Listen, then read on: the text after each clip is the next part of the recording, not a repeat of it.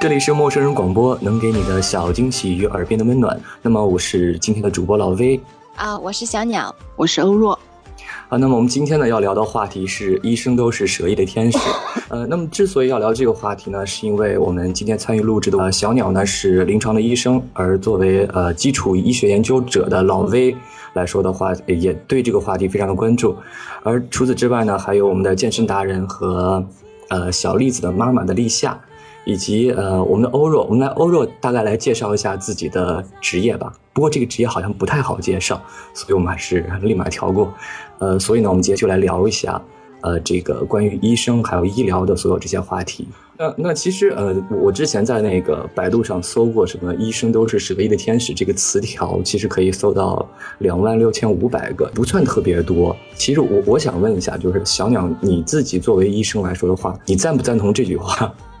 首先，我想问的是什么？你怎么觉得？为什么觉得是医生都是蛇翼的天使？因因为常规来说的话，我觉得医生不是那个白衣天使吗？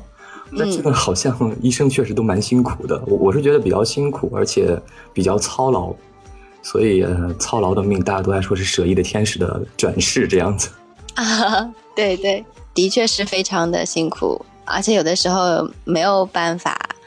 嗯，比如说。正好你到你下班的时候来了一个病人，你必须得，呃，帮他进行一些处理之后，你才能够下班。或者说，如果特别是外科医生，他们如果嗯来了一台急诊手术的话，就得马上就进入到工作当中去。所以说，医生的话，呃，很多时间是不由得你自己去支配的。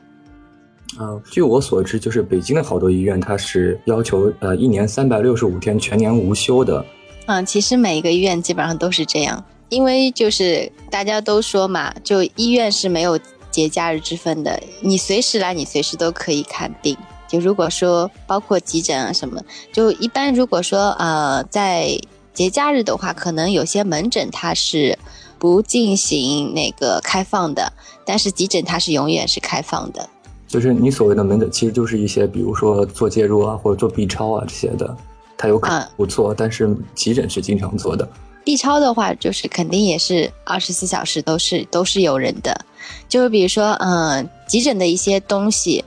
急诊的医生，然后急诊的一些相关的检查，就是不会有休息的，就是这样子。嗯，然后呃，我想知道，就是你们对于医生这个职业有没有过什么什么遐想之类的？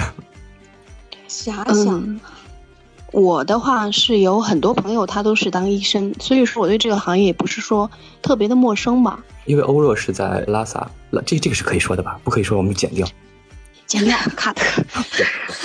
好吧，不聊这个了。嗯，那那我们就接着聊，就是你对于整个。那么，呃，因为你有很多的医生的朋友，所以对这个行业其实也并不是那么陌生。他有些，嗯，刚从大学毕业的话，他是不可能说是让你去门诊的，那么他一定会让你去做这个住院医生。住院医生的话，就会有这个值班的问题，有的时候就是说是，呃，从。我不知道他值的是啊，他值的一般都是晚上的班吗？我一个朋友，他是从下午六点一直到第二天早上九点，那么正常情况下是九点下班，但是因从他工作到现在，他从来没有正常下过班，最晚的时候一直到了就是第二天下午的四点钟他才下班，但问题是那个时候他已经很长时间没有休息了，所以说我知道的就是说大部分像这种类型的话，他们的睡眠或多或少都会有障碍，而且就是说不容易。入睡，那么入睡之后又特别容易惊醒。对，就是说，其实一个人的那个生物钟，它是一直都是乱的。想想你在这个轮转过程中需要遇到值班这种事儿吗？嗯，对，之前值过，呃，之前是在产科的时候，就是，呃，是跟欧若的情况，他所说的他朋友那个情况有一点像。呃，像我们的话，那个时候在产科，如果说值班的话，呃，因为我们我们的医生比较。缺乏，然后需要一个人值妇产科，就妇科和产科的班，所以有的时候你还得去上手术，然后又得收病人这些，呃，有的时候就是值个夜班的话，就是从晚上五点开始，一直要，可能要忙到第二天早上，呃九点差不多那个时候查完房。说起来，这个妇科和产科就是它的差别，就是到底是什么？就是这两一个是妇科，一个是产科，当然就是它的差别啊！你要深入吗？不要，我觉得作为男性，你还是不要深入这个话题了，好不好？但是其实我比较好奇的就是，因为嗯，立夏你已经是呃，就是你你的 baby 应该是应该是三岁了吧？两岁好吗？啊，才两岁啊，不好意思啊。你有没有对于就是你住院的，就是你在生产过程中啊，或者说你在呃住院过程中有没有就看到就说医生真的是特别的辛苦？当然啦，因为我当时入院的时候是凌晨四点钟嘛，然后我到那里的时候，那医生当时的医生都还在呃在外面忙，然后我是通过护士要把他叫过来，然后当时他眼睛都是充满血丝的，然后看他们基本上就是不眠不休的那种。我说我还有一个朋友，他是脑外的嘛，嗯，那么当时他是在成都一个医院进行进修嘛，他是从早上八点进手术室，晚上九点半才出来的。哇，那中间也就是没有休息的时好间。辛苦。对他们吃饭的话都是在手术室，就是非常非常的短暂，然后整个人瘦的简直是，哎呀，很恐怖啊！嗯，之前我在网上也看过，就是那个图片，特别辛苦的时候，家大家就在那个手术的地板上睡觉。嗯，对，小鸟他们是的确是这样。小鸟，你以前有在地板上睡过觉吗？啊，地板上睡过觉倒是没有。我记得我嗯上过最长的手术，呃，大概是从早上九点进的手术室，然后下午六点出的手术室。那天就是做，可能那个刀是比较大的，所以时间特别特别的长。然后当下手术室的时候，基本上两条腿已经感觉软绵绵的，已经走不动了，就是这样。啊好辛苦。其实会有低血糖的症状吧？是那个，因为我做的行业其实呃和你做的行业是有联系的，因为我是做基础研究的，而且我又是做的是呃类似于细胞治疗和再生医学相相关的。嗯所以呢，其实我的一些呃研究都是基于你们的手术的，比如说我会做一些胃癌的标本啊，或者说做一些那个乳乳腺癌的标本，但是前提就是等到你们下了手术之后，然后呢切下来的那个呃吻合了之后，然后一部分送病理，一部分然后我拿回来以后分细胞。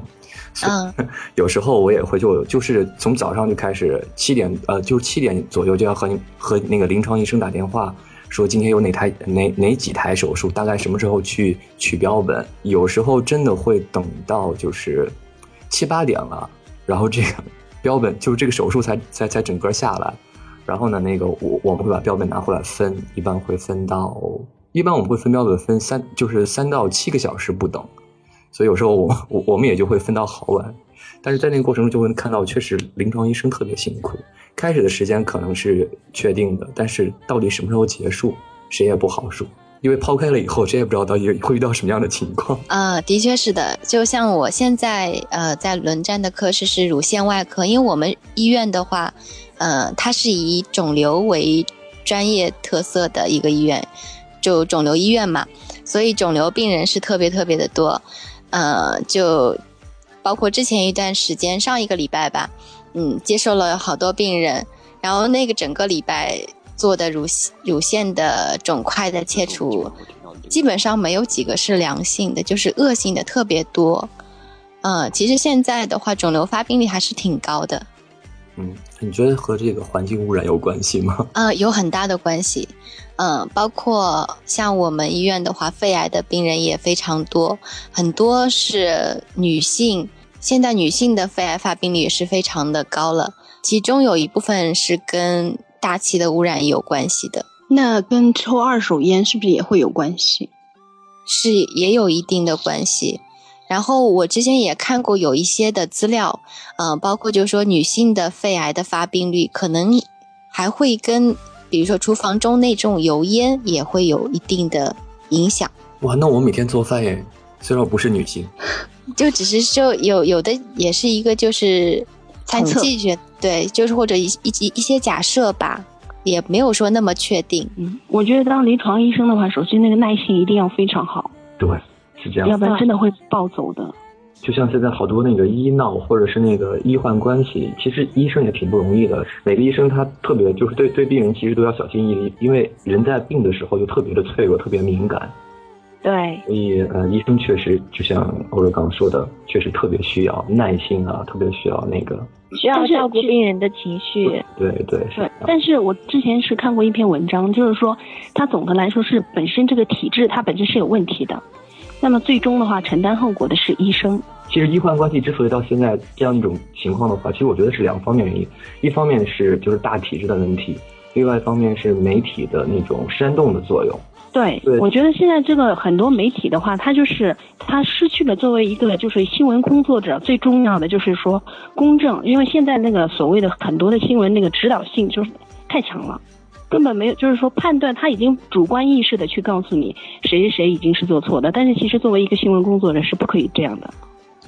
嗯，比如说像一则新闻，呃，我忘了是前一段时间的哪一则新闻。那么新闻的真实性都没有去核实，然后各大媒体就开始转发，不停的，尤其像微博上这种这种媒体，然后就不停的去转发，根本就没有去核实性。但是没有这个核实这个真实性，但是它，但是问题是什么？新闻媒体的话，就是其中一个特征的话就是传播性嘛，但是他要去为这个负责的。但是现在这边媒体就没有所谓的公信力了。哎，我一直特别好奇，就是你们本科是学五年，就像我们大部分都是学四年，那你们你们大概这个五年都是怎么过来的？就是比如说，呃，第一年、第二年是理论或者什么样的，还是啊？它是分的，像第一年、第二年的话，它主要是学一些基础方面的东西，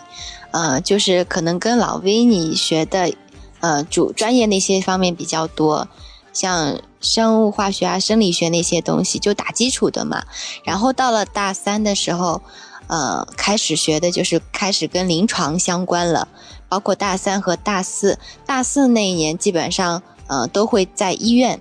就是很多的老师他们就是医院的医生来给你讲课。然后第五年就是比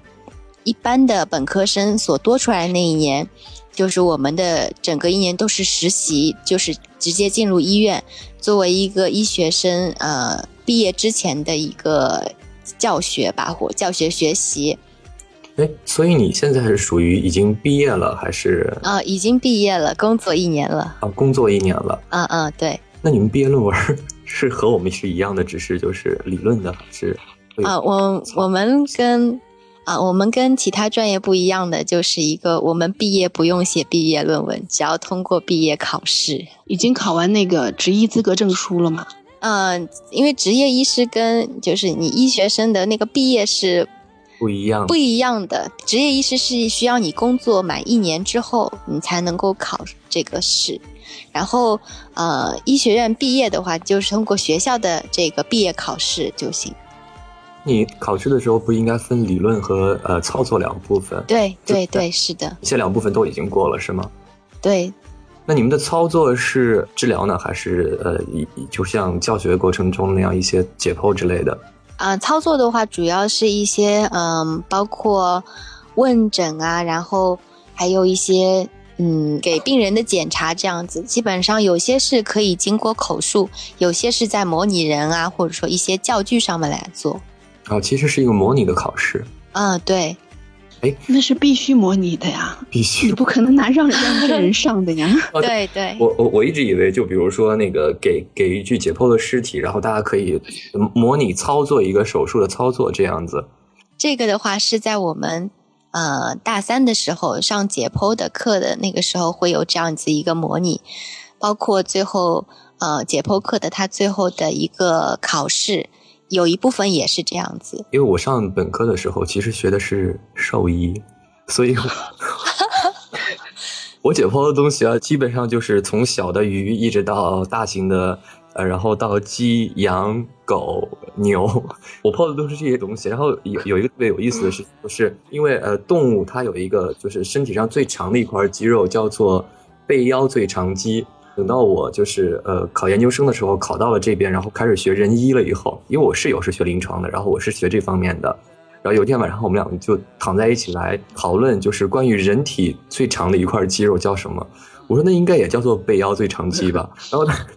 他说他完全没有听过背腰最长肌这种说法。后来说原来其实人是立起来的，那叫竖脊肌。我我也是第一次听到过这个。背腰什么肌？就就其实和人的竖脊肌是一竖竖脊肌是一样的。小鸟具体是从哪儿？是从你说你学的具体来说的话，可能说的太细了，可能也嗯不太好理解，就是背部的那个肌肉，对，就是背部那个最就是背部那个肌肉，是在。那个脊脊椎两侧的那一块吗？应该是沿着整个那个脊椎的。椎对，它嗯那个牵拉和那个保护作用的那块最长。对对对，我想问一下，你学兽医是主要针对的也没有说，比如说针对什么哺乳动物啊，什么针对鸟类啊这种有吗？嗯，都有学过理论的东西，但是具体你要说的是，比如说我我我可以去给动物看病，这个我还没有做到。嗯，怪不得君鱼之前妈那个时候说你是兽医，的确她没有说错哦。对啊，对，是兽医，君妈已经把我黑了又黑，黑了很久了。虽然君妈是阿公，对吧？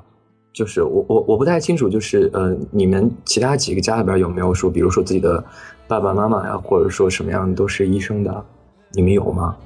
木有，没有。哦，都没有啊。那呃，小鸟，我特别好奇，就是因为我边上也有一些，就是我同事大部分好多都是医生，嗯然后呃，医生病了找谁看病？而且好多就说那种医生的小孩儿可能就特别受医生的照顾，从小可能就活在那种医生的呵护过程中，但是其实好像并不是这样子，并没有吧？对，好像并没有这样子，啊，首首先一个医生病了还是得找医生看病。找自己的同事看病嘛。对对对，像每年的嗯、呃包包括说健健康体检啊，然后如果有的可能有些指标查出来有一些异样，我们都会去找相应相应的专科医生来看。呃，包括如果需要动手术的话，也是找他们同事来帮忙动手术。啊然后第二个问题就是说，啊、医生的小孩有特殊照顾，这倒应该没有。其实反而医生的小孩，嗯，可能跟普通人的小孩来说，因为他们父母亲的职业比较不一样，因为是医生的话，可能他们的父母亲陪他们的时间反而会少一些，因为医生工作性质就是这样比较忙。嗯，我看我边上一些就是呃，如果爸爸妈妈有一方是医生或者护士的，他们就特别独立。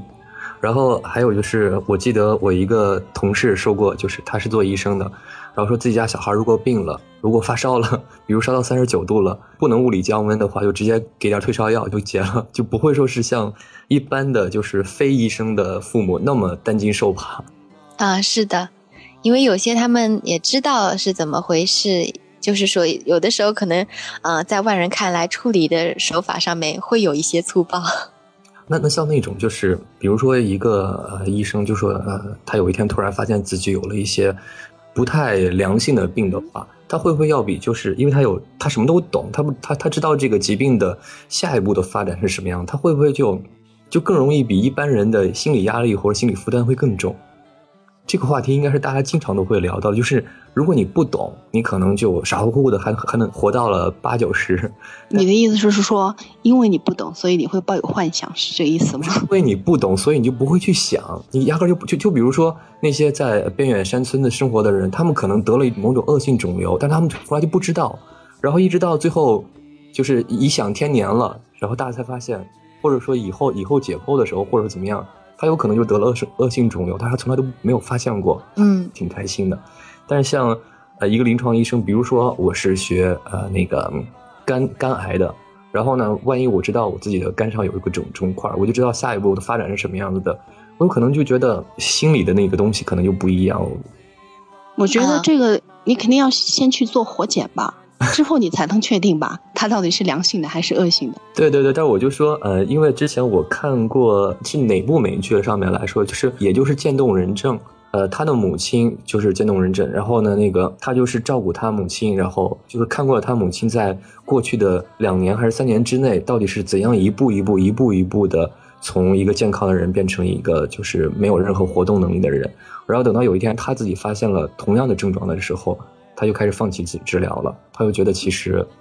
再怎么治疗，他他都那样子，他就觉得就觉得还不如到外面去旅行啊，或者说过一些自己想要的生活。嗯，其实像我们医院的话，呃，每年也会查出一些呃，发现有些不太好的毛病。嗯，我觉得有时有些地方的话，可能还是跟每个人的态度或者是想法有关系。因为如果说我们呃医务人员他们知道了自己如果说得了某种疾病，特别是一些恶性的毛病的话，他们知道他这个疾病是怎么进展的。一方面他们会知道怎么去治疗，同时也是会担心他之后的愈后会怎么样。嗯，我觉得，呃，有些可能还是跟每个人的生活态度有关系吧。嗯，应该应该是这样子。我我突然又想到了一个问题啊，就是上大学的时候，大三的时候的解剖室，你第一次进那个解剖室的时候有什么感觉？啊，我们第一次进解剖室的时候，我们是一大帮同学，就是五十多个人一起进的。那个时候，我们就看到刚刚进入解剖的那个教室，我们就看到是一个一个不锈钢做的，像棺材一样那样的，像一个一个一个一个长的。呃，长方形的大盒子，嗯，有点有有点形状，有点像棺材。然后那个时候都没有打开，然后我们老师就说，大家把这个盒子打开。打开之后，我们就看到里面有一个，每一个盒子里面都有都有一个人。呃，摇上来之后，我们因因为那个是手动的嘛，它可以升降，摇上来或者摇下摇下去，嗯。那个时候，大家其实都是非常安静的。其实，但是每个人心里都是各有各的想法，有的大部分人都还是蛮紧张的。你所谓的摇上了、摇摇摇下去，应该就是福尔马林泡里边，然后摇上来就可以用吗？还是怎么样的？哦，我我就说，嗯，我们大三刚开始开解剖课这门课程的时候，嗯，在学期开始之前，我们班的男生都要到解剖楼底下的地下室，在福尔马林的池子里面去捞尸体。然后把尸体装进口袋之后，放进我们的解剖教室，每个大棺材里面一个。啊哦，其实也和我们的是一样的，我们也是提前大概一两个月的时候会进行就是防腐之类的，然后等到解剖的时候，应该就是一个已经固定好的，就是福尔马林固定好的一个牛。啊，对。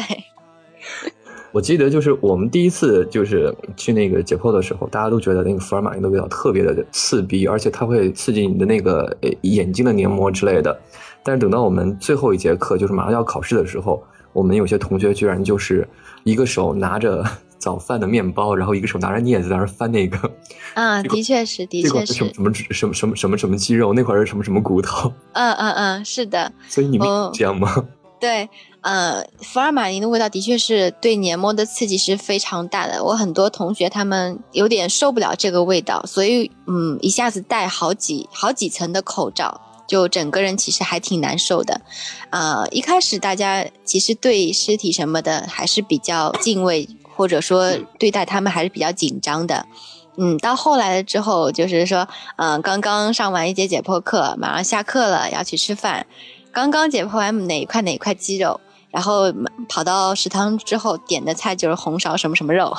就是这样子。或者我们有的时候是早上第一二节课的话，就带这个呃肉包子啊什么，就这么下去了，一边啃着包子，一边在解剖尸体这样。哎，我之前有看过有人就是把那个。各骨头带回宿舍，然后说一块块摸，你们是允许这样的吗？还其其实是不允许的啊，这个是不允许的，除非你自己有网上买那种假的，就是模型。你如果需要自己去另外学习的话，我能插一句吗？啊，可以啊。我觉得老威是兽医学的太久了，人体怎么能跟兽一样呢？呃，其实我们也不能把所有解剖的东西带回寝室了，但是呢，我们有人会把。做完实验的一些动物 拿回去吃掉，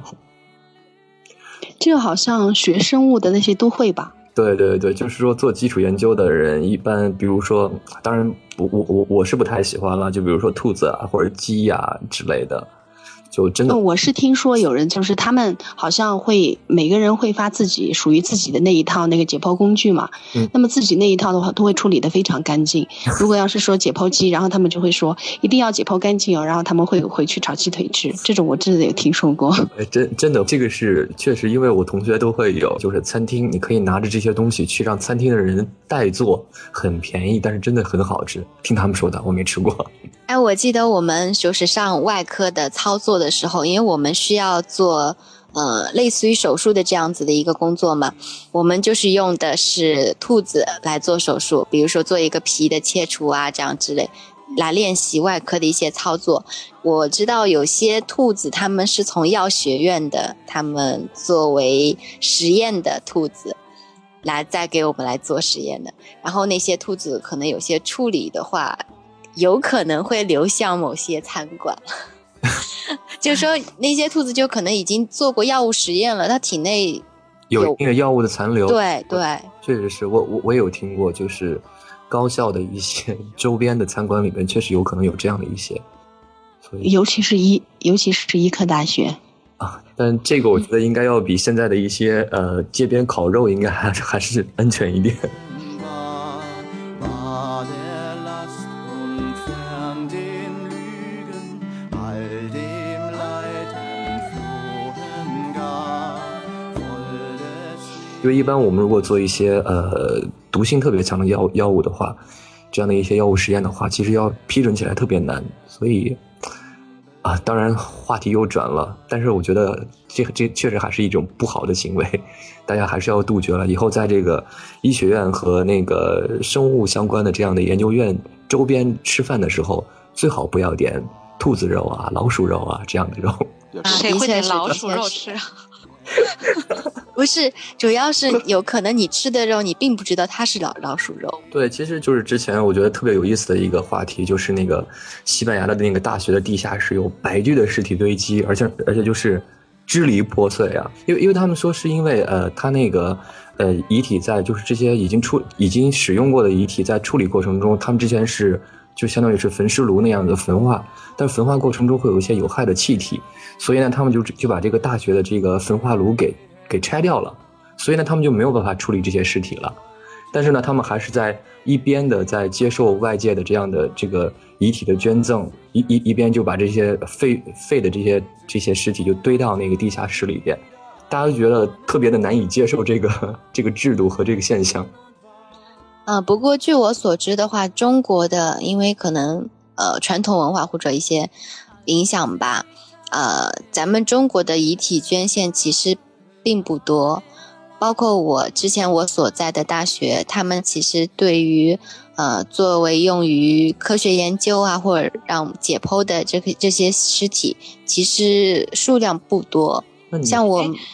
我我现在有个问题啊，嗯就是你们呃说到那个解剖尸体里面用的那些尸体也是捐献出来的吗？呃，有一部分是捐献出来的，有一部分可能是呃找不到，就是这个人或者说无名氏，还有一些就是死刑犯，然后他们签了一些就是相关的文件之后，作为捐献给医学院校作为研究的。哦，我一直以为就是那些呃，就是死刑犯呐、那一类的，他们的遗体是就是执行任务之后直接就捐献，原来那个也是要签署文件的是吗？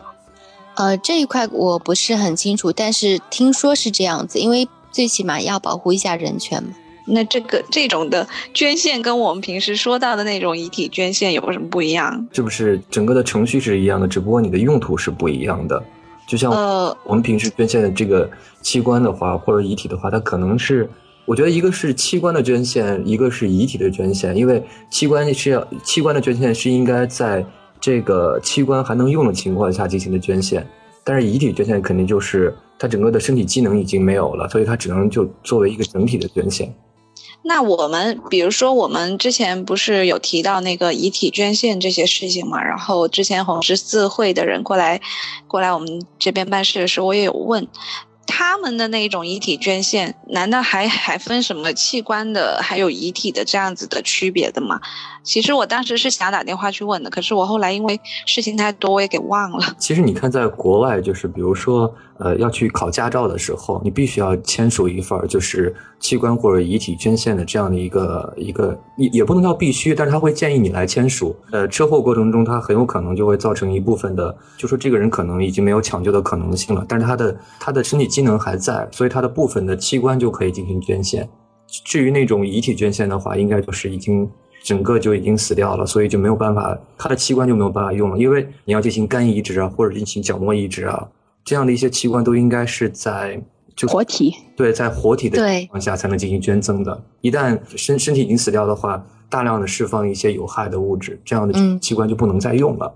我我我倒是之前因为呃立夏也问过这个问题，我还在百度上面搜了一点，北京这边的话是，呃有几个医院是可以进行捐赠的，像、